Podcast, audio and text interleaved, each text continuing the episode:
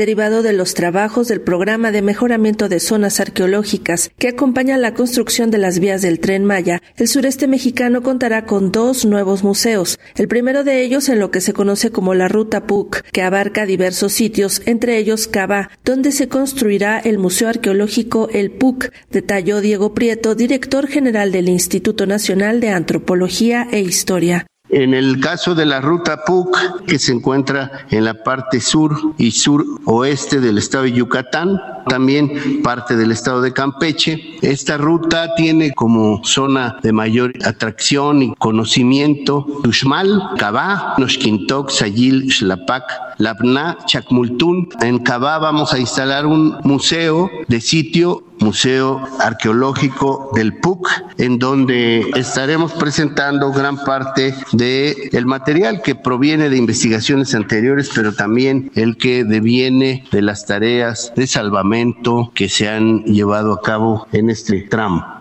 Durante su intervención en la conferencia de prensa matutina en Palacio Nacional, el funcionario explicó que en la zona arqueológica de Civil Chaltún, al norte de la ciudad de Mérida, se reestructurará el museo de sitio con un nuevo guion museográfico y para el cual ya se trabaja en la curaduría de los objetos que habrán de exhibirse, muchos de ellos resultado de diversas investigaciones, pero también de los hallazgos más recientes realizados durante los trabajos de salvamento que acompañan a la construcción del tren Maya. Estamos trabajando también en la zona de Civil Chaltún, al norte de la ciudad de Mérida. En este caso tenemos un avance en los procesos de investigación y conservación de alrededor del 73%, particularmente trabajando en esta estructura que es la más conocida, el monumento de las siete muñecas, que además tiene fenómenos arqueoastronómicos muy conocidos y muy interesantes. Llevamos un 13% de avance en el desarrollo de la unidad de servicio, un 13.5 5% de avance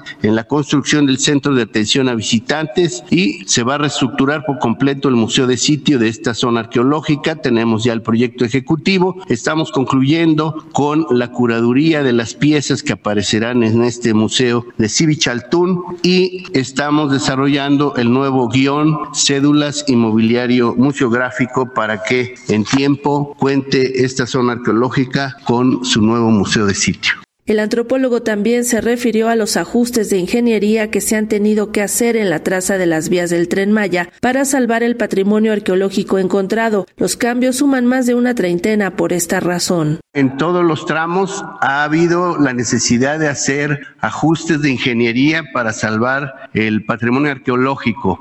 En general, en los diferentes tramos, si bien ha, habido algunos ajustes de trazo por otras causas, solo por la causa arqueológica podemos anotar más de 30 ajustes, pivoteos, pequeños desvíos que tienen que ser muy cuidadosos porque el tren de mediana velocidad no puede hacer curvas muy pronunciadas. Entonces, eso supone que se tiene que hacer un ajuste cuidadoso para evitar curvas que no admiten radios de giro muy cerrados. Entonces, para hacer el corte en el cerro, que da nombre a este sitio, Boca del Cerro, hubo que verticalizar el talud del corte para salvar una zona arqueológica muy interesante que está precisamente arriba de Boca del Cerro.